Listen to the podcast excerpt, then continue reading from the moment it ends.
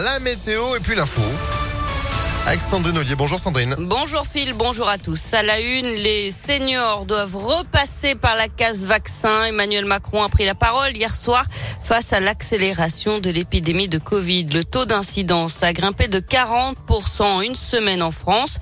Conséquence, le chef de l'État a annoncé des mesures ciblant les personnes âgées et les plus fragiles qui vont donc devoir effectuer une troisième dose de rappel. Une campagne a été lancée depuis la fin de l'été pour tous les plus de 65 ans et les plus fragiles. Il nous faut aujourd'hui l'accélérer. À partir du 15 décembre, il vous faudra justifier d'un rappel pour prolonger la validité de votre passe sanitaire. Les personnes qui ont moins de 65 ans voient aussi la protection conférée par le vaccin diminuer au fil du temps. C'est pourquoi une campagne de rappel sera lancée à partir du début du mois de décembre pour nos compatriotes âgés de 50 à 64 ans.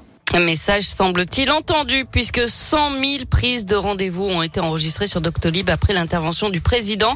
Autre annonce, le retour du port du masque dans toutes les écoles de France à partir de lundi.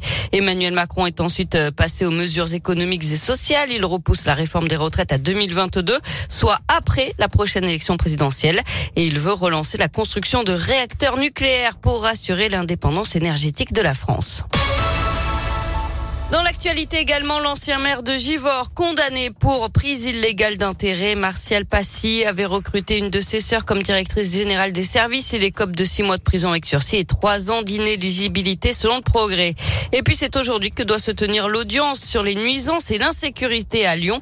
Mais selon plusieurs médias, le tribunal administratif pourrait se déclarer incompétent, euh, saisi par les collectifs Presqu'île en colère et Lyon en colère. Le tribunal devait déterminer si la ville et l'État ont manqué ou non leur obligation d'assurer l'ordre public. Une bonne nouvelle en Mayenne, l'adolescente de 17 ans disparue lundi après-midi pendant son footing a été retrouvée vivante hier à une dizaine de kilomètres de chez elle dans un kebab. Égratignée et choquée, elle a été prise en charge par les médecins. Une enquête pour enlèvement et séquestration avait été On passe au sport. Il y a du foot féminin ce soir de la Ligue des Champions. Les Lyonnaises, leaders de leur groupe, affrontent les Allemandes du Bayern Munich, deuxième ce soir à 21h. Hier, le PSG a remporté son choc contre le Real Madrid 4 à 0. Enfin, des Lyonnais ce soir dans l'émission La France a un incroyable talent. Euh, Solasta, une troupe de sept acrobates, dont trois Lyonnais.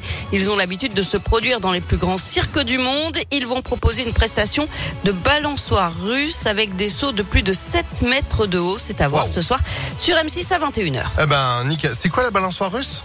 Alors, c'est une grande balançoire où ils sont debout.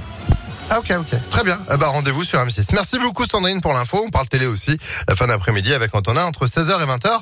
Et vous, vous êtes de retour à 7h30. À tout à l'heure. Allez, c'est la météo. Et c'est pas chaud hein.